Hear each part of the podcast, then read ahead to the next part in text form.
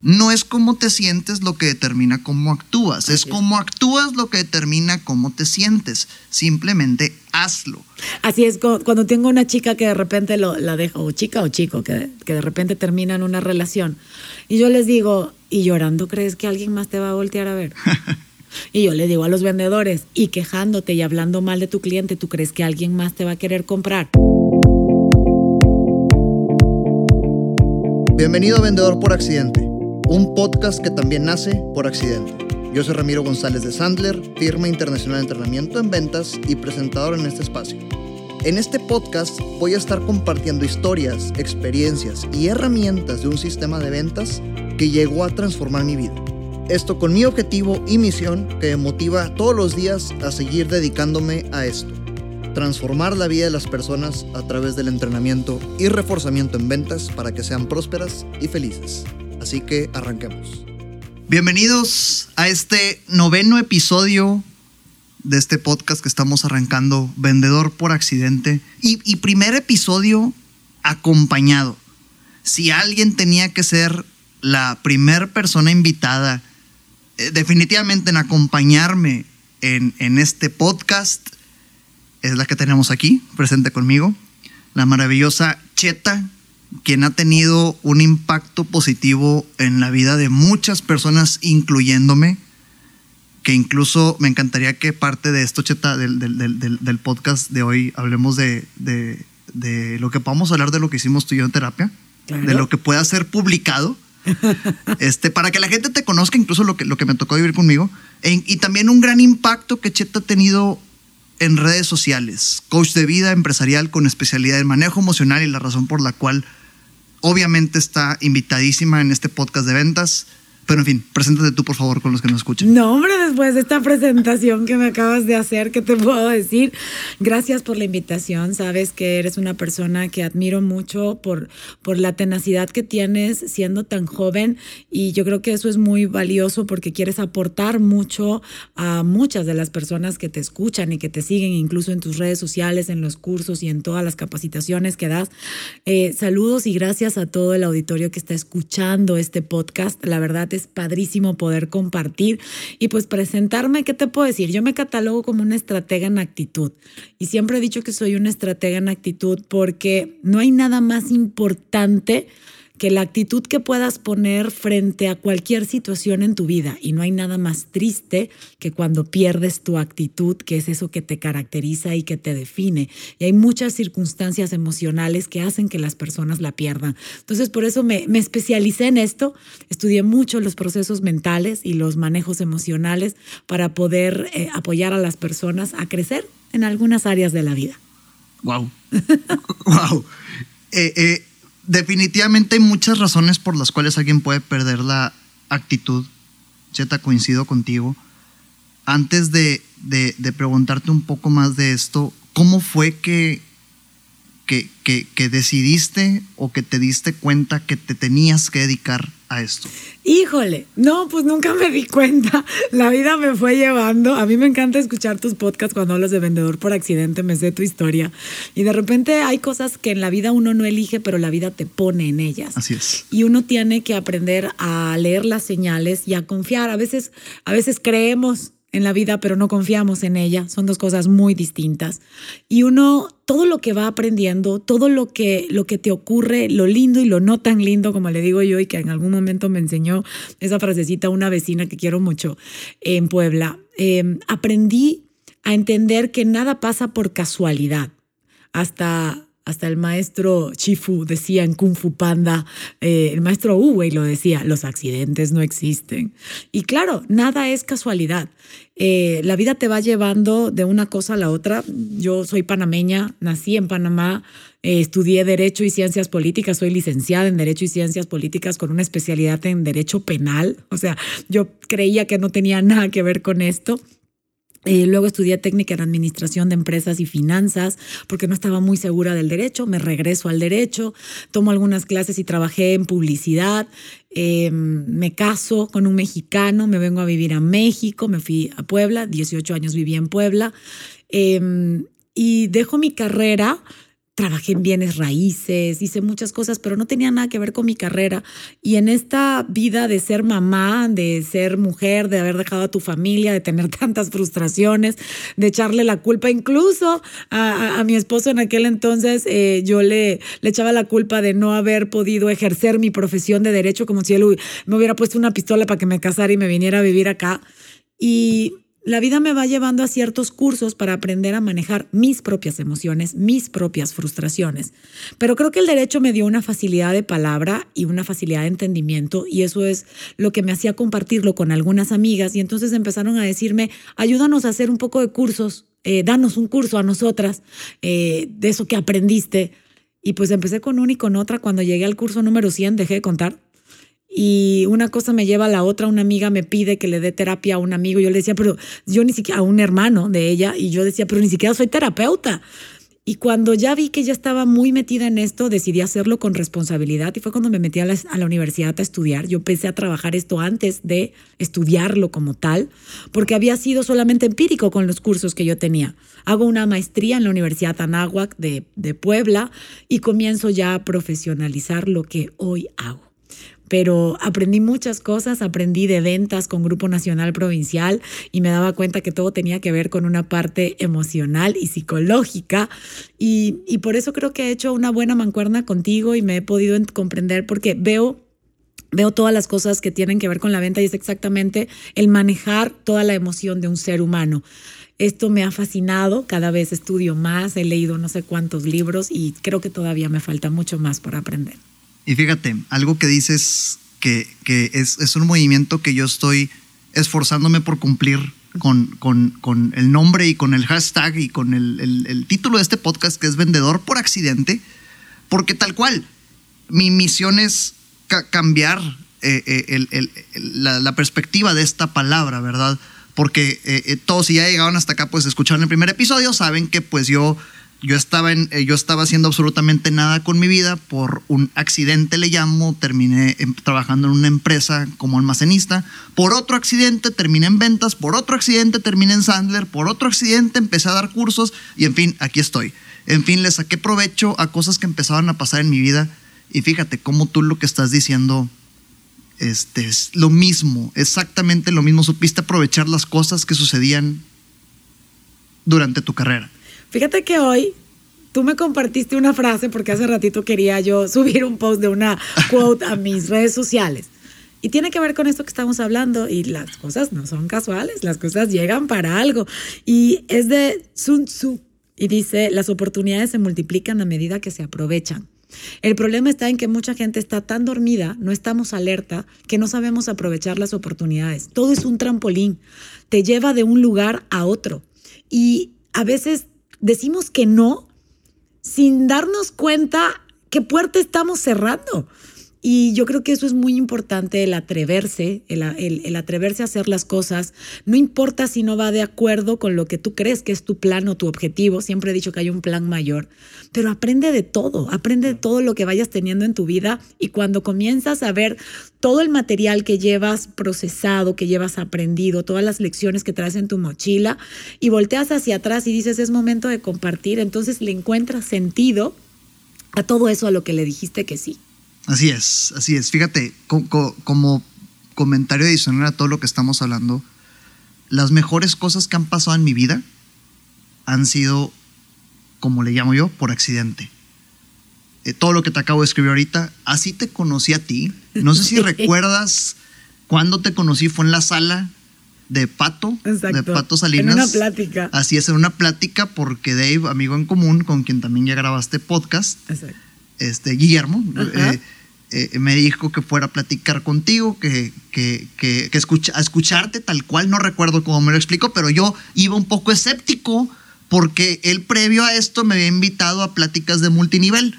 Entonces dije, híjole, típica plática que van a ofrecer un café y, que puedes ser tu propio jefe y etcétera. Y no, y empezaste a, a, compartir todo lo que, lo que haces en esta, que fue media hora, tal vez una hora de plática en esa noche. Y luego dejé pasar tal vez un mes, dos meses y le pedí a Guillermo tu número de celular, te escribí por WhatsApp, agendé contigo una sesión de terapia Y lo primero que te dije, y hace poco lo encontré en mi mochila y te lo voy a enseñar, porque tú lo apuntaste y me lo diste como tus apuntes para que yo los estudiara y los trabajara sobre ellos.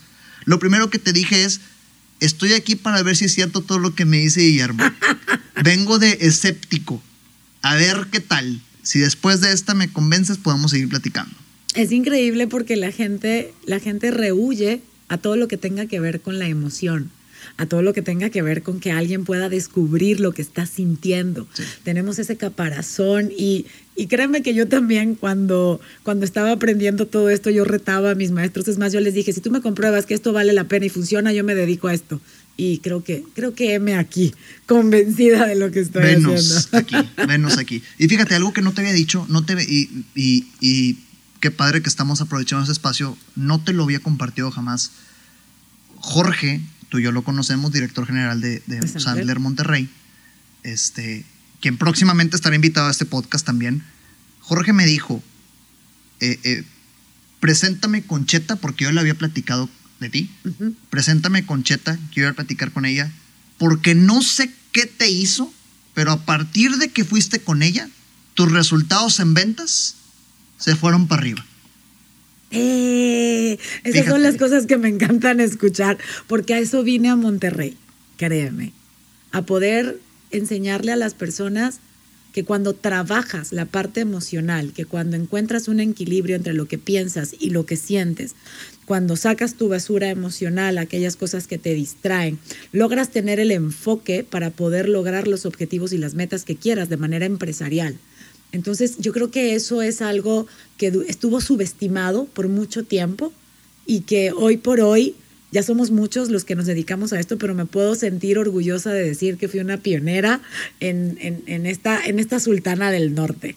Y, conmigo, definitivamente conmigo. Y, y, reitero la principal razón por la cual definitivamente te pensé en primer lugar como invitada a este podcast. Y obviamente te pensé como la primera invitada, no solo como invitada, sino como la primera invitada. Tú sabes a lo que me dedico, incluso ya hemos trabajado, ya asististe a Sandler. Ya, ya. Tengo mi certificado, yo estoy certificada en la primera sección de Sandler. Así es, así es. Eh, entonces, sabes lo que hacemos y, y nosotros decimos que el éxito en las ventas, como en cualquier disciplina que te pongas en tu vida, requiere de tres pilares, que es lo que reforzamos en nuestros entrenamientos, temas de actitud, técnica y comportamiento. O actitud técnica, disciplina y comportamiento, ¿verdad? La razón por la cual precisamente quiero que todo lo maravilloso que tú haces en tu trabajo, algo puedas aportar en este, en este episodio para los que nos escuchan, que me queda claro que es en el manejo emocional, tema de actitud y cómo mantenerte con la autoestima y con la energía en alto todos los días y en todo momento. Entonces, una pregunta para entrar en detalle, Cheta. ¿Quién es Cheta? Ay, caray, ¿quién Cheta? Una mujer amorosa, valiente y confiable Siempre me he definido por aquello que nadie me puede quitar. Porque un hombre se pierde, una profesión, te pueden quitar el título, una nacionalidad te la pueden arrebatar, te pueden quitar tu casa, tus propiedades, tus cuentas de banco, pero tu esencia no te la puede quitar nadie. Y cuando tú comienzas a definirte y tú que me estás escuchando, si te dedicas a las ventas, si te dedicas a coachear equipos, si te dedicas a liderar equipos, em, o si estás emprendiendo algo, entiende que eres tú el que mueve eso. Pero ese ser tú trae una esencia que a veces ni siquiera hemos descubierto. Y entonces creemos que todo lo que está a nuestro alrededor ha sido por lo que estudiamos, ha sido por los papás que tenemos, por los caminos que nos abrieron. Y lo que no te has dado cuenta es que las oportunidades siempre están en tu vida, siempre van a estar en tu vida. El problema es que no sabemos quiénes somos como para poder tomar esas oportunidades y decir, son mías. Yo reclamo esta parte porque me siento merecedor de esto. Entonces, presentar quién es Cheta, no me gusta hablar de un título, aunque empecé diciendo que soy una estratega en actitud, em, te podría decir que todo eso es adicional, pero Cheta es eso, una mujer que hace su trabajo con todo el amor, que se levanta todos los días apasionada de lo que hace, una mujer valiente porque se atreve a aprender cosas nuevas, se atreve a platicar con las personas, se, atreve a decir, no sé, quiero aprender. Y yo creo que eso es importante. Se atreve a decir, eh, sí, vamos, lo hacemos, hagámoslo y, eso es parte de una valentía, el poder hacer que tu vida no sea una sobrevivencia, sino verdaderamente vivir la vida. y confiable, porque he entendido que para que las personas puedan confiar en ti, tienes que primero confiar en ti misma. Y para confiar en ti misma eh, hay algo muy importante que es el prepararse y hay que prepararnos continuamente. Entonces esa es Cheta. Y fíjate, dices que al principio te presentaste como estratega en actitud, pero no te lo había preguntado tal cual, no te lo había preguntado en, pregunta literal, pues. Entonces, precisamente quería que respondieras eso, porque tú dices que lo primero que las personas empiezan a responder cuando les preguntan quién eres, dicen su nombre, su título, y, no, les no les estás preguntando cómo te llaman, ni no les estás preguntando qué estudiaste. E, y quería precisamente que empezaras a compartir algunos tips que van a empezar a trabajar de la actitud. Es correcto, de lo mucho que, me ha tocado vivir contigo. Ahora, cuéntanos, ¿a qué te dedicas hoy? Y, y permíteme pulir la pregunta, es decir, ¿en qué estás 100% enfocado tu cerebro, tus neuronas, profesionalmente hablando? En el coacheo empresarial es una de las primeras cosas que estoy haciendo. Llevo tres años como coach de planta de Grupo Garza. Grupo Garza es una agrupación que tiene varias empresas eh, aquí en la ciudad de en San Pedro, en Nuevo León. Em, y me ha tocado la fortuna de poderlos coachear en, en la parte mental y emocional. Salió de la, de la serie de Billions. Para los que no la han visto, véanla. Por ahí dicen que soy Wendy Garza. Eh, sí, nada más que quiten la parte, la, la parte extrema de la mujer, pero la parte intelectual de la mujer como tal es la que me encanta, porque es esta parte del empoderamiento empresarial. Trabajo con otras empresas alternas también, coachándolos como equipos, viendo la parte emocional de alguno de los empleados. Eh, tengo, me, encanta colaborar, tengo varios espacios en radio eh, con César Lozano, de repente estoy de invitada, están, lo sabía una vez dentro del programa de César Lozano del Por el Placer de Vivir. Estoy compartiendo en la cocina con Jerónimo en Televisa Monterrey, estuve algún tiempo en Gente Regia eh, la verdad me absorbió mucho el tema empresarial, pero no he dejado las terapias y el coacheo también uno a uno porque a partir de que sigo, sigo dando conferencias, de hecho vengo de una conferencia ahorita, sigo dando conferencias para empresas, Doy asesorías para empresas también. Manejo algo que se llama outplacement y el outplacement es para poder lograr que una, un empleado que ya no va a estar trabajando colaborando con ustedes pueda tener una retirada eh, valiosa dentro de la empresa, porque a lo mejor como, como, como profesional ya no está ocupando el lugar o ya no está llenando los estándares que se esperan de la empresa, pero como persona sigue siendo una persona valiosa. Entonces lo que tú haces es trabajar esta parte de autoestima para poderlo reingresar a la sociedad y reinsertarlo a lo mejor en alguna otra empresa y entender que las empresas son eso, son simplemente eh, un área, un espacio que tiene una misión, que tiene un objetivo que cumplirse y que tiene que llenarse esta parte productiva. Y cuando alguien no está llenando esos estándares, no tenemos por qué sentirnos mal de ya no colaborar, participamos un tiempo. El problema aquí es cuando entra la parte emocional, ¿no? No sirvo para nada, siento que me están corriendo porque no me quieren o porque no di la talla o porque, porque tengo que correr gente porque, porque ya no tengo presupuesto. Y yo les digo, no, todo en la vida es una estrategia. Y lo que tenemos que aprender es a separar la parte estratégica de una empresa de la parte emocional. Eso no quiere decir que tú no valgas como persona. Y es exactamente, Ramiro, lo que ocurre cuando tú estás en ventas y alguien te dice, no y tú dices, me están diciendo no a mí. No, le están diciendo no al producto, le están diciendo no a la oportunidad porque tal vez no es su momento pero no tienes que tomarlo de una manera emocional negativa. Entonces, eso me ha servido para entrar a las empresas y poderlos ayudar a hacer este cierre de ciclos, el poder eh, de una manera sana manejo la parte de, eh, de, duelos dentro de las empresas cuando se le muere a alguien, a una persona, cómo haces para que pueda concentrarse en el trabajo, cómo manejas la emoción, procesos de separación, procesos de, de, situaciones difíciles de familia, enfermedades. Incluso me ha tocado trabajar con personas que tienen, eh, viven un proceso de cáncer y siguen trabajando, laborando, y a mí me, me, me toca coacharlos o acompañarlos dentro de. Eso me encanta hacerlo porque me gusta ver que las empresas toman en cuenta a las personas como seres humanos en esa parte, porque por mucha tecnología que tú tengas, siempre va a haber alguien operando la tecnología. Entonces, también estoy colaborando con el TEC de Monterrey y con el Plan de Inversión Educativa. Ellos ya tienen un grupo de eh, conferencistas que nos llevan a diferentes colegios para impartir temas importantes, desde el bullying hasta temas de comunicación, eh, tiempos de calidad y de comunicación con padres e hijos. Em, hago coaching de comunicación también en, entre socios, entre padres e hijos, entre parejas. Sigo dando terapias individuales en mi consultorio. ¿Qué más te puedo decir? Comparto en redes sociales. Ahora, ahora ya, lo, ya lo pongo en mi currículum. Soy creadora de contenido en redes sociales. Tengo mis podcasts que también eh, comparto cómo trabajar, ocho pasos para trabajar la autoestima, once episodios que hice para que las personas puedan, porque la información ahí está. La gente no quiere crecer porque no quiere realmente. Así es. Porque información hoy en día tenemos y un chorro gratis compartida en las redes. Pero yo siempre he dicho que si tú no sabes algo, alguien te va a terminar enseñando. Si no entiendes, alguien te va a terminar explicando. Pero si no quieres, no hay nada más que hacer. Y fíjate, se requiere disciplina y de compromiso, porque ahorita son las 8.43 de la noche, tarde, noche, casi 9, y estamos aquí grabando Así es. podcast. O eh, eh, eh, en cierta forma yo también entré a, este, a esta profesión de crear contenido y, y viviendo una vida brutalmente ocupada en la cual dependes de un, de un mundo corporativo y de negocios que ya existe, que es en horario de oficina, pues, pues todo este trabajo lo tenemos que hacer en horas fuera de trabajo y eh, trabajando más. Así es.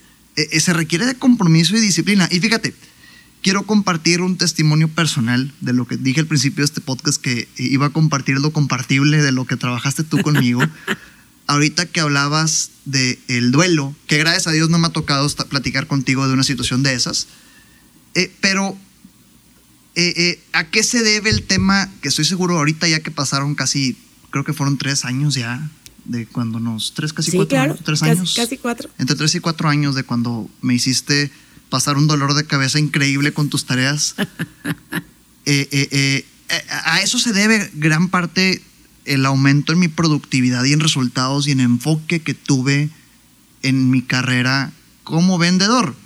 A pesar de que a eso me dedico y a pesar de que eso enseño, necesitaba la ayuda profesional externa para unas buenas cachetadas y, entenderlo, pues. Y fíjate, yo, eh, sin dar detalles de más, este, una de las cosas que descubrimos en pláticas en terapia, eh, eh, tú y yo, fue que tenía que olvidar a alguien tenía yo que olvidar, este, hay una, una relación este, sentimental que había pasado y, tenía que superar, pues.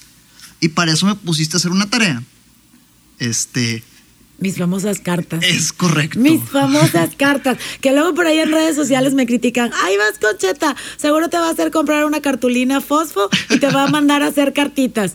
Y le digo, sí, mira, yo soy como los dentistas. Todavía los dentistas no han evolucionado y el aparatito sigue haciendo y no nos gusta, pero funciona. Así es. Y las cartitas y las cartulinas pues funcionan, son anclajes mentales, pero cuéntales cómo te fue con tus cartas. Compré la cartulina, la tengo todavía en un cajón, este, sobre el cajón definitivamente pegada para verla, porque tú me regañaste cuando la tenía en la cajuela del carro, me dijiste que la tenía que estar viendo todos los días. Claro. Y, y, y total me pusiste a hacer esta carta este, que, que, yo tenía que perdonar ciertas cosas en mi familia, tenía que perdonar ciertas cosas personales y tenía que perdonar ciertas cosas a esta eh, eh, expareja, eh, mujer, pues, que, que, a quien yo le tenía yo, yo, yo, porque la gente, tu frase de las que me encantan, la gente no te hace cosas, hace cosas. Yo y mi, y mi, basura mental me estaban este, ocasionando broncas, problemas en ese momento. Y me acuerdo que cuando tú me dijiste, vas a hacer una carta que diga A, B, C, X, Y, Z, y total, los detalles que me, me, indicaste. Yo con un ego y seguridad te dije, hombre, ¿cuántas? ¿Cuántas te hago? Eso nada más.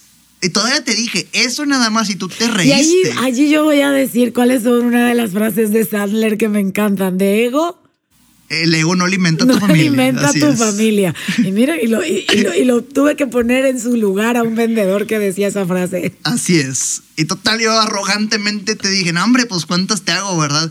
Y, y, ya que llegué a mi casa, me di cuenta que, una, en mi casa no podía hacerlo. Me tuve que salir, tuve que irme a un café solo, este, busqué algún un café donde pudiera haber privacidad. Tampoco pude hacerlo ahí. Este, regresé a mi casa hasta que todos se durmieron por fin empecé a redactar la carta. Para esto ya habían pasado unas 5, 8 horas. Fíjate, 5, 8 horas desde que, desde que empecé a atreverme a hacerla. Así es. ¿Ok? Porque, eh, y mientras la estaba redactando, wow con el dolor de cabeza impresionante que tuve en ese momento.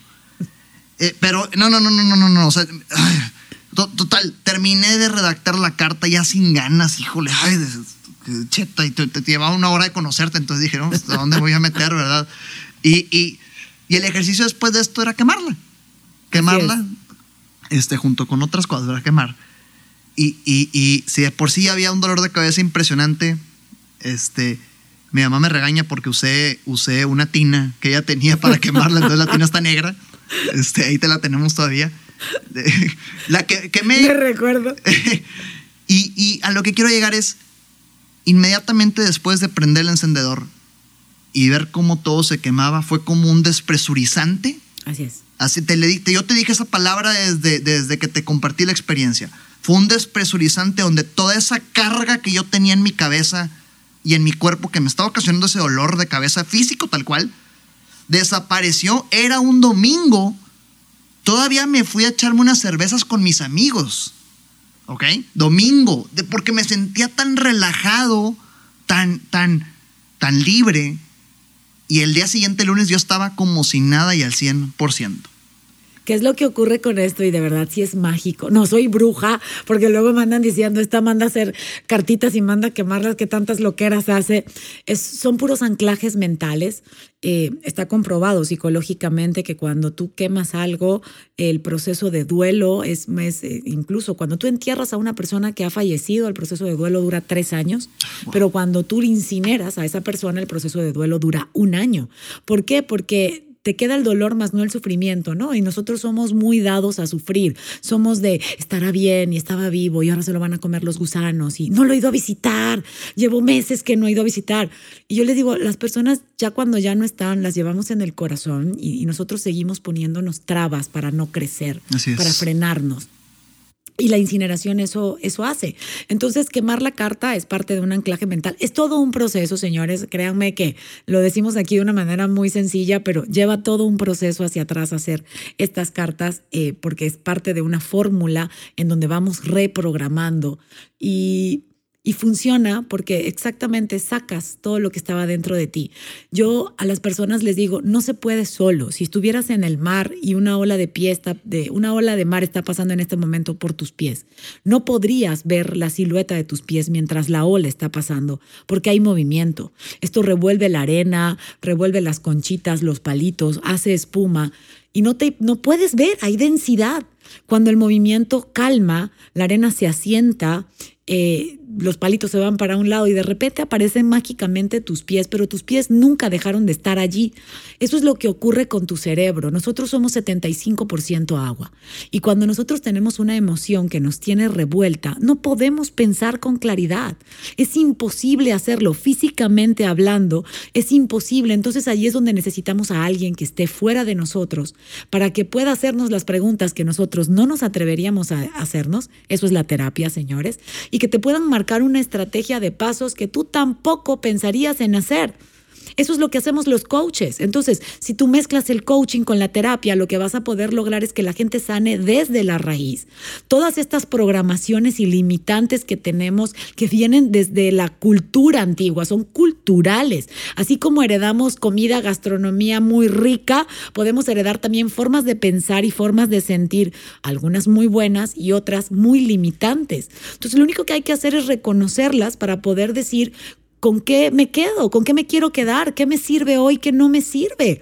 Y entonces por ahí van a ver próximamente en mis Había una vez, que comparto en mis redes sociales, eh, tengo un, un, un, actor, una estrella, que debutó como actor en mis Había una vez, mi queridísimo Ramiro aquí, porque hemos hecho una mancuerna, porque estamos comprometidos en querer ayudar a las personas, en, en, en combinar estas dos generaciones, generación X y generación Y, poder compartirle a las personas que puedo, podemos sacar la estructura de alguien con la creatividad de la otra generación y tener esta parte de disciplina, pero también esta parte de jovialidad. Eh, ábranse, ábranse a compartir y a recibir información, aunque sea distinta de la que tú toda la vida has estado acostumbrado a hacer. Wow.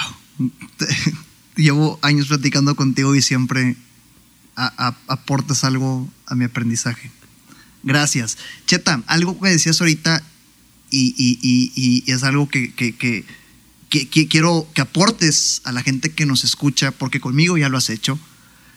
Un reto que vemos muy común en los negocios, los vendedores a los que entrenamos, es que dejan que las emociones afecten a su productividad en ventas. Así es. Permiten que cuando, cuando hay un rechazo, todos apagados y hay una mala racha y luego levantan el teléfono, se ponen de buenas cuando no les contestan, pero de repente cierran una y parecen pavorreales en primavera y un aura impresionante y hace que una racha buena, pero ahí están con una volatilidad emocional que afecta su productividad. ¿Cómo lidiar con el rechazo en las ventas? Ok, hay que entender que cuando tú estás en ventas, tienes que aprender a jugar para ganar, no a jugar para no perder. Y cuando tú juegas para ganar, que es parte de una mentalidad millonaria, te das cuenta que existe un alto índice de bateo en las ventas. No todo el mundo, no todo, como, como dicen ustedes, no todo el mundo es candidato para algunas cosas. No, todos los prospectos califican para ser clientes. Eh, a mí me encantan las frases de Sandler porque yo las digo más coloquiales en el día a día, pero aplican exactamente igual. Entonces tú no tienes Tú tienes que aprender a dignificar tu profesión y a saber que no todo el mundo va a estar listo para esto, pero tú no vas a dejar de practicar. Entonces la parte de prospectar, la gente cree que cuando, cuando está en ventas, lo que tiene que ir es ir y vender. Y yo le digo, no, yo a todo el mundo le comparto y le digo, esto lo aprendí hace muchos años, y yo les decía, un, un vendedor solo tiene que hacer dos cosas, y dentro de esas dos cosas no está el vender. Y la primera es ver gente, y la segunda es mantener la actitud. Si tú como vendedor te enfocas exclusivamente en esas dos cosas, la venta se va a dar solita, porque vas a estar en movimiento, porque vas a ver gente. Ahora, ¿y para qué sirve ver gente? Ver gente te sirve para practicar, Así es. aunque no te compren, para vender, si es que te compran, y si no, seguramente te pueden dar algún referido y te pueden decir a alguien que sí le interese y seguirás practicando y las cosas se irán dando porque además la mentalidad de, de, un vendedor, como no tiene algo fijo, necesita esta parte de disciplina, necesita entender su cerebro que están haciendo algo, que están logrando algo. Y lo mejor que puedes hacer es tener un plan de acción de cuántas personas vas a ver por día. Así es. Así de sencillo. Entonces, ¿cuál es tu meta? ¿Cuántas personas quieres ver al día? Porque tengo que estar diciéndole a mi cerebro que yo estoy siendo productivo. Si se lo estoy diciendo y estoy generando las acciones congruentes, no me va a importar el resultado porque sé que el resultado tarde o temprano va a llegar. Pero cuando tú estás sentado esperando que las cosas te caigan del cielo y te dan el primer bateo, hay chillas. Así es. Y esto es exactamente, yo les digo, es como cuando tengo un problema de una relación de pareja. ¿Por qué lloras? ¿Por qué lloras por una pareja que sabías que no funcionaba y por qué te sientes sola o por qué te sientes solo? Porque no te sientes capaz de poder atraer a alguien más. Entonces nos aferramos, tenemos apegos y funciona tanto para el dinero como para las ventas, como para las relaciones. Y no nos damos la oportunidad. Incluso pasa con los amigos. Hay gente que aguanta que un grupo de amigos le hagan bullying y sabe que no está siendo feliz, pero es que yo siento que no puedo tener otro grupo social y que nadie me va a aceptar. Entonces ahí entra tu desconfianza. Por eso yo siempre digo que la primera venta que un vendedor hace es la suya y no la tiene que hacer con alguien más. Eso es un error. La primera venta que un vendedor tiene que hacer es autovenderse. Cuando te la crees y dices, claro, yo soy un vendedor y no tengo pena de decir que soy un vendedor, me la creí porque además valgo la pena, porque lo que voy a hacer es aportarle a alguien la solución de algo que va a mejorar algo en su vida, entonces ya estás listo para salir a la calle y ver gente. Pero cuando tú haces las cosas por necesidad, y todos somos vendedores, ¿eh? Todos nos vendemos. Y eso no es ni bueno ni malo, es Así que todos tendríamos que aprender técnicas de venta. Y yo pongo a algunos de mis pacientes a escucharte en tus podcasts y en tus, en tus videos que tienes, porque le digo, quiero que lo escuches con una venta para que lo apliques con tus hijos. Porque funciona igual. Lo mismo, claro. funciona exactamente igual. Y es, ¿qué tanto crees tú que eres bueno para poder mostrarte? Entonces, la mejor manera de entender que no pasa nada si alguien te batea y que si alguien te rechaza es sabiendo que todavía tienes la oportunidad de ver a otras personas. Entonces, no te enganchas, no lo tomas personal porque sabes quién eres, sabes qué es tu producto, que es bueno tu producto, porque no puedes vender algo que no te guste a ti. Así es. Y entonces vas a decir, no pasa nada, esta persona no está lista, no es un momento, pero voy con el que sigue. Pero cuando tú no estás seguro de ti mismo, ahí es donde vienen las broncas. Por eso me encanta hablar de estos temas contigo porque nos complementamos. Yo soy muy lógico y muy, muy hechos. Eh, eh, eh, yo digo, las ventas es un juego de estadística. Si de 10 oportunidades cierras una, pues no estés pensando en el rechazo. Piensa que cuando te batearon siete veces no pasa nada. Quedan tres intentos para lograr un cierre. Así es. ¿Y, y cómo lo complementas con actitud? No es cómo te sientes lo que determina cómo actúas, es cómo actúas lo que determina cómo te sientes. Simplemente hazlo. Así es, cuando tengo una chica que de repente lo, la dejo, o chica o chico, que, que de repente terminan una relación, y yo les digo, ¿y llorando crees que alguien más te va a voltear a ver? Y yo le digo a los vendedores, y quejándote y hablando mal de tu cliente, ¿tú crees que alguien más te va a querer comprar? Entonces tiene que ver totalmente con tu actitud, con, tu, con, tus valores, con tu honestidad, con el profesionalismo con, y con la dignidad con la que puedas llevar la profesión de ventas. Y fíjate, eh, eh, el tema de actitud y, y, y, no dejarse caer emocionalmente por el rechazo, que es algo que, que muchas veces vemos, lo vemos siempre, ¿verdad? Pero otro reto que, yo sé que tú, tú, tú, tú, sabes cómo aportar en esto. Un reto muy común y llegan directores comerciales con nosotros eh, eh, con eh, canas verdes de, de que los vendedores siguen haciendo esto, es que el vendedor tiende a meter la mano en el bolsillo del prospecto. ¿A qué me refiero con esto? Él solito se autobloquea con está muy caro lo que vendo antes de siquiera presentar una cotización. Ya está negociando un descuento con administración y con operación y con, internamente. Antes de presentar una propuesta, porque está muy caro. Yo, yo, le digo a la gente, a ver, entiende algo, el que no tiene la, el que no tienes lana eres tú. no limites a tus clientes, no los limites. Y te llevas unas sorpresas que de repente personas que tú menos pensabas que podían adquirir lo que tú estás ofreciendo, te sorprenden y te dicen, no, yo sí quiero. Y es cuestión de confianza. Por eso, por eso decía hace rato que tienes que amar, amar lo que, lo que tú estás vendiendo y estás ofreciendo, porque le vas a dar un valor. Hay una historia, ya sabes que yo soy de los había una vez. Cuéntala. Y hay, hay una historia que me gusta mucho. Había una vez un rey que estaba enseñándole a su hijo lo que era el valor de las cosas. Pero él muy discretamente lo, lo, quiere disimular para que él no capte y que lo pueda sentir. Más que entenderlo, lo que el rey quería era que él pudiera sentirlo. Entonces le dice, mijo, quiero que tomes este anillo, estamos en una situación muy difícil y quiero que vayas al mercado del pueblo y que lo ofrezcas porque yo necesito 300 dólares en este instante. Entonces, papá, claro, Claro que sí, toma el anillo, le digo, pero, pero no lo vendas. Antes de, de cualquier cosa, ven y pregúntame. Y entonces el, el chavo llega y comienza a ofrecer el anillo en el mercado y le dice a uno, oye, ¿me compras esto? ¿Cuánto me das por esto? No, pues te doy 20 dólares. ¿Cómo? O sea, mi papá quiere 300. Y luego va con otro, no, yo te doy 5 dólares. No, yo te doy uno. No, yo te doy 10, yo te doy 15. Pero de 20 dólares no pasaba. Y entonces el, el, chavo estaba muy preocupado porque el papá le dijo que si no llegaba a los 300 dólares, no lo vendiera, que fuera a consultarle con él porque él necesitaba 300 dólares. Cuando llega el chavo totalmente triste y decepcionado, le dice al papá, papá, ¿sabes qué? Em, te fallé, no lo pude vender no pude vender el anillo. Y le dicen, híjole, vamos a hacer algo. Mira, quiero que vayas al pueblo de junto y vas a preguntar por el joyero del pueblo. Y le vas a llevar este anillo. Pero ahora sí, para que no nos pase, aunque te dé más, aunque te dé menos, aunque te dé los 300 dólares, me vienes a preguntar a mí primero. Y sale corriendo, va con el joyero y le dice, soy el hijo del rey y mi padre quiere saber si le puedes comprar este, este anillo. Y entonces agarra el joyero, lo comienza a ver y le dice, wow, Solo que dile a tu padre que no le puedo dar la cantidad que vale este anillo. Dile que del, anillo solo le puedo dar 500 em, mil dólares, aunque yo sé que vale un millón de dólares, solo te puedo dar 500 mil dólares. E, el chavo entra en shock y le dice, a ver, en el mercado no me daban, pero ni 20 dólares. Y, este hombre me, está queriendo ofrecer 500 mil. Y cuando llega con el padre, el padre, el rey, lo primero que le dice es, mi anillo, por favor, mi anillo. Y aquí está el anillo. ¿No lo vendiste? No, pues qué bueno.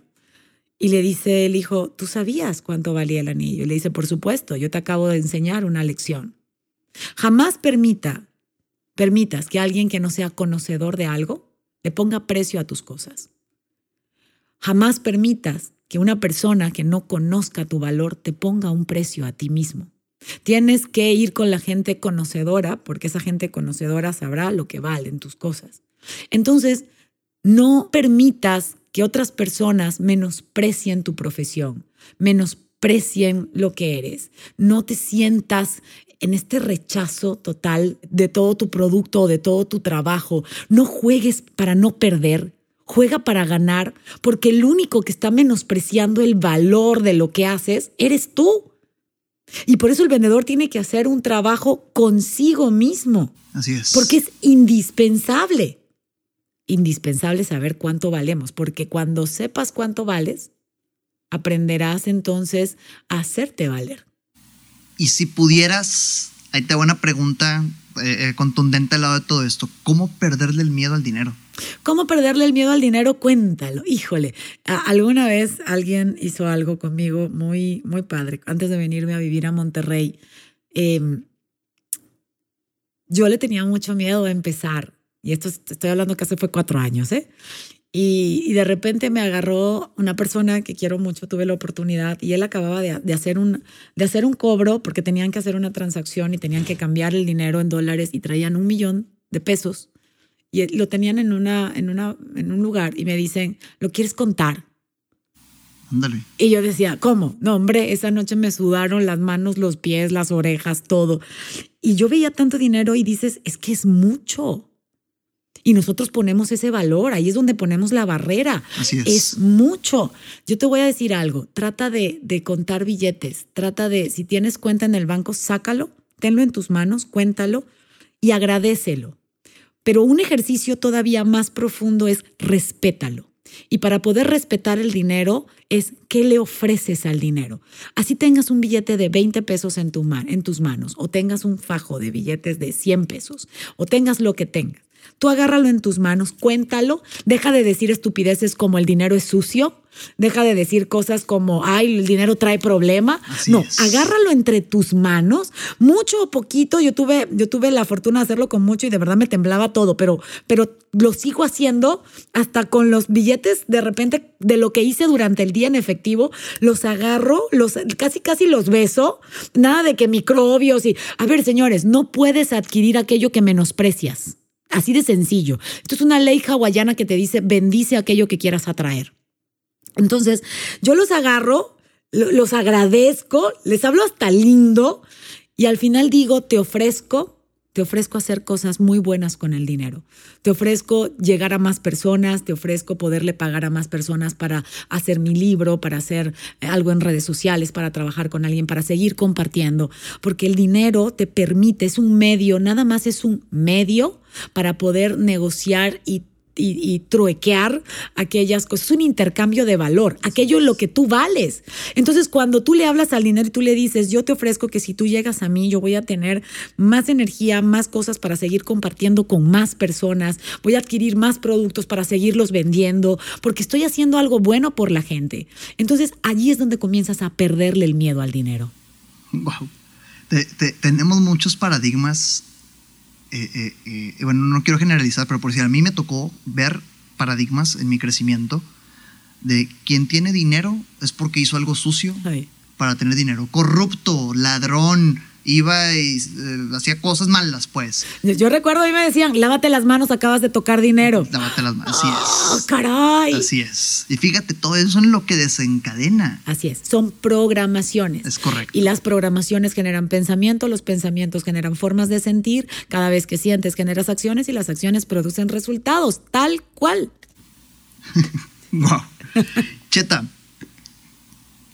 mejores prácticas para mantenerte con actitud todos los días, en todo momento. Yo sé que, que si respondemos esto puede durar esto 20 horas más. no, bien cortitas. Las dos más o las lo que tú creas más contundente. Párate todos los días y grita cómo quieres que sea tu día. Y a lo mejor la gente dice, ay, esto es de locos, ella está loca, pero llevo mucho tiempo diciendo que cuando tú empiezas con un nivel energético alto y ocurre alguna eventualidad en tu vida, llegas como a un nivel energético medio. Pero si tú empiezas con una, un nivel energético medio, a lo que yo le llamo mediocridad del medio, y pasa alguna eventualidad, vas a caer a un nivel energético bajo y de ahí va a ser muy difícil levantarte durante el día. Entonces empieza con esa actitud, mira, pon música, canta, eh, pero canta canciones que valgan la pena, no, no esas de cortarse las venas, que no te sirven de nada. Traemos verdaderamente una programación de víctima increíblemente cañona que tenemos que erradicar. Grita cómo quieres que sea tu día. Hoy es un día súper genial, espectacular, increíble, maravilloso. Y te puedo decir, que vas a tener productivo de ventas, o sea, ¿qué quieres? Vas a tener eso que dices, porque esa es la ley del enfoque. Además, decirlo gritado lo que hace no es que uno esté loco, es vibrar. Si se fijan, cuando las personas empiezan un partido, hacen, hacen gritos, ¡eh, eh! Vamos a empezar. Claro, porque lo que estás haciendo es subiendo tu nivel energético. El problema es que traemos pena. Es correcto. Y esa pena no nos sirve de absolutamente nada. Y también es una programación cultural que tenemos del no gracias. Qué pena. Y te estás muriendo de hambre y alguien te está ofreciendo de comer y tú prefieres decir no gracias porque, porque no sabes lo valioso que es y además nos damos el lujo de rechazar el regalo de alguien, porque ese alguien seguramente te lo está ofreciendo de buena fe, pero rechazamos también el regalo divino de la abundancia. La abundancia ahí está. Nada más no la sabemos reclamar, no la sabemos tomar. Eso es diferente. El ejercicio del elevador. Ah, el ejercicio del elevador. El famoso elevator pitch que hacen las empresas, que hacen las universidades. Eh, cómo, vende, ¿Cómo te venderías? ¿Cómo venderías tu producto en lo que tarda el elevador de subir de planta baja al piso 6, que es lo que yo hago en mi oficina con mis, con mis, con, mis coacheados? Y pues seguramente te acuerdas porque en algún momento te metí en el elevador. ahorita que dijiste que tenemos pena, por eso grítalo. Claro. Me pusiste en un elevador lleno de gente ay, no importa quién entre, porque tienes que aprender a hablar de lo tuyo con orgullo. Es increíble que los seres humanos nos da pena eh, y es parte también de, una, de un archivo de riqueza del libro Los secretos de la mente millonaria. Tienes que, que, que ser un vendedor de lo tuyo con orgullo. Tienes que hablar de lo que tú haces sin pena. Y hay muchas personas, mira, muchas personas te van a decir, ay, qué ridículo, ¿por qué estás hablando de esto? Ellos están hablando desde sus miedos, no desde tus miedos, no te conectes. Tú haz lo que tengas que hacer, ya llegará la persona que te va a escuchar, pero callado seguramente no te va a escuchar nadie. Fíjate, me identifico porque tengo un amigo muy cercano, César Clark, que, que me dice, oye, güey, Tú en todas las fiestas te la pasas hablando de Sandler. Me lo dijo una vez. Yo, ¿qué? Claro que no, jamás. Jamás te he dicho una sola palabra, regla, entrenamiento. Es que no te das cuenta. ¡Qué padre! Lo transmites. ¡Qué padre! Fíjate, fíjate. Qué padre. Hace poquito me preguntaba un chavo y me decía, oye, Cheta, ¿y qué hacer cuando tus amigos solamente quieren estar en la fiesta y, y te enojas y te vas quedando sin amigos porque, porque tú estás em, trabajando, produciendo o haciendo algo o estudiando. Eso es malo. Y yo les decía, no, estás trabajando por lo tuyo. Tal vez hoy los otros están divirtiendo en una fiesta, tú algún día harás la fiesta. Así Eso es distinto. Y a lo mejor vamos creciendo y vamos teniendo objetivos distintos. Eso no quiere decir que te tengas que separar del todo de tus amigos, vas a poder convivir con ellos, pero vas a ser amigos que tengan objetivos en común. Yo siempre he dicho que tienes que juntarte para trabajar, para hacer familia y para ser amigos con personas que tengan tus mismos valores y tus mismos objetivos de vida. Esas son las relaciones ganar-ganar, relaciones que son duraderas. ¿Por qué? Porque pues, estás en la misma sintonía. Así es. Y eso no es ni bueno ni malo es. No hay nada mejor, no hay nada peor, pero tienes que estar bien claro de qué es lo que tú quieres. Simplemente es. Así es. Y, fíjate, wow, todo lo, el contenido, eh, eh, todo lo que estás aportando en un solo episodio de podcast, como último mensaje, Cheta. Nos escuchan, eh, al menos en la comunidad que tengo en LinkedIn, que es la donde, donde más presencia, este, gracias a Dios, he tenido hay mucho director comercial director general, vendedor, emprendedor, gente que se dedica a multinivel, que nos escuche y ahorita está escuchando esto, ¿qué mensaje le dejas? Con, concluir con un mensaje a todos los que escuchan este podcast vendedor por accidente. Que en cada una de las empresas y en tus grupos de trabajo y hasta en tus clientes hay seres humanos valiosos que para poder aprender técnicas de comunicación eficiente, que para poder eficientar procesos, que para poder hacer estas planeaciones estratégicas, los One Page Business Plan, necesitas primero tomar en cuenta a la gente como gente, desde lo que siente. La parte emocional, somos corazones con patas. Eh, y, esos corazones con patas eh, tienen dolores profundos en su raíz busca la manera, que de hecho ya es una ley, ley 35, que ya salió, me encantó, en donde ahora estamos, eh, son exámenes que se les hacen a las personas para poder eh, luego trabajar la parte emocional, ya está por ley, pero inclúyelo en tu empresa. Eh, a veces desechamos a las personas sin darles la oportunidad de vaciar y de cambiar. Siempre he dicho que el buen administrador contrata despacio, despide rápido. Contrata despacio porque tiene que ver cuáles son las necesidades de la empresa, porque una empresa es eso, tiene que ser productiva. Por supuesto. Sin embargo, sabemos que existe una etapa del enamoramiento, enamoro y miento, saco lo mejor de mí y oculto lo peor de mí para poder enamorar y quedarme con el puesto pero si a la larga tú estás viendo que las personas no están dando la talla, necesitas aprender a correrlos de una manera digna, dignificada, empoderándolos para que puedan hacer algo mejor afuera. Muchas veces lo que hacemos es que corremos a alguien y hacemos resentidos sociales, solamente agarramos y les damos una patada. Eh, los tratamos mal porque no funcionaron o porque se pelearon o porque robaron. Investiga un poquito y suelta, suelta en amor suelta y deja en la sociedad personas que sí sepan que hay una consecuencia, pero que sepan que puedan tener la resiliencia para poder dar lo mejor y poder resurgir nuevamente. Entonces tengamos una responsabilidad social desde el manejo emocional. Personas como yo que coacheamos dentro de las empresas, damos un apoyo para, no lo tienes que hacer tú, yo le digo a la gente, a ver, tú, yo sé que tú podrías en tu casa cortar el pasto, el jardín, el pasto de tu jardín, pero no lo haces porque, porque tienes otras cosas más importantes que hacer, porque tu cerebro está para producir otras cosas, para trabajar en otras cosas, no porque no puedas cortar el pasto. La parte emocional, a veces queremos hacernos los psicólogos y queremos ser los que escuchemos a todos nuestro equipo, pero eso te distrae como director, como líder de algún equipo o de alguna agrupación o de algo, te distrae de lo que sí tienes que hacer. Entonces eviten los distractores. Pongan a una persona que pueda ayudarlos en la parte emocional.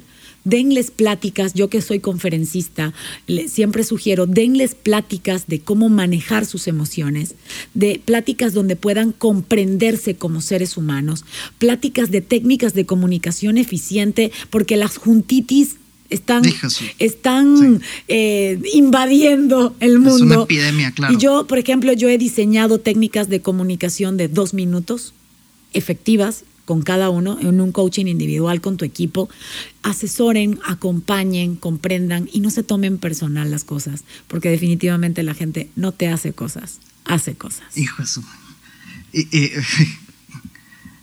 gracias, gracias por todo esto. Definitivamente hace falta el control emocional y el manejo emocional en el mundo empresarial. Lo veo muy seguido Ahorita mencioné únicamente a la gente que nos escucha gracias a LinkedIn. Obviamente también tengo presentes a los de Instagram, Facebook, YouTube, los correos que envío, esperando que todo este movimiento crezca. Saben que esto es para compartirlo con todos los demás. Y, por último, Cheta, tus redes sociales, por favor, tus redes sociales y tu podcast, esperando que de aquí salga gente que te escuche y que te siga, porque tengo que decir algo.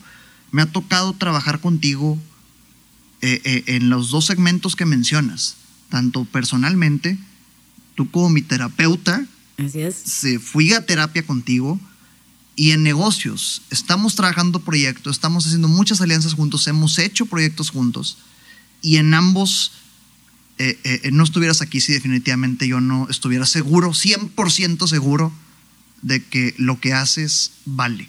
Mira, vendedor que me estás escuchando, hay dos cosas que acaba de decir Ramiro que yo creo que son importantes y me gustaría enfatizarlo. Uno, el no tener miedo de decir voy a terapia. el, el poder decir, yo soy tan valioso y quiero crecer más que no me da miedo enfrentarme con mis fantasmas, porque entonces puedo salir adelante y ser mejor cada día.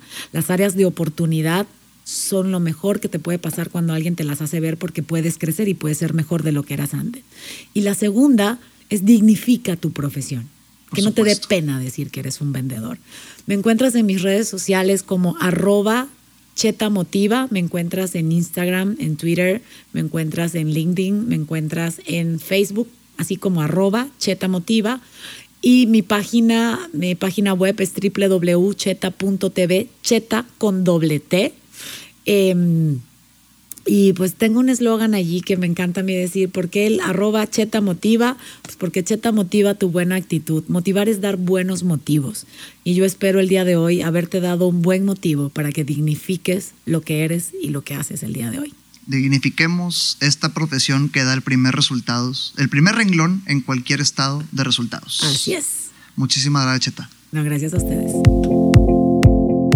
Gracias por tu tiempo conmigo en este podcast. Si lo que escuchaste te aporta y o crees que le pueda sumar a alguien, por favor compártelo. Te dejo mis redes sociales arroba Ramiro Sandler en Facebook, Instagram y YouTube. Y en LinkedIn me encuentras como Ramiro González Ayala. Hasta la próxima.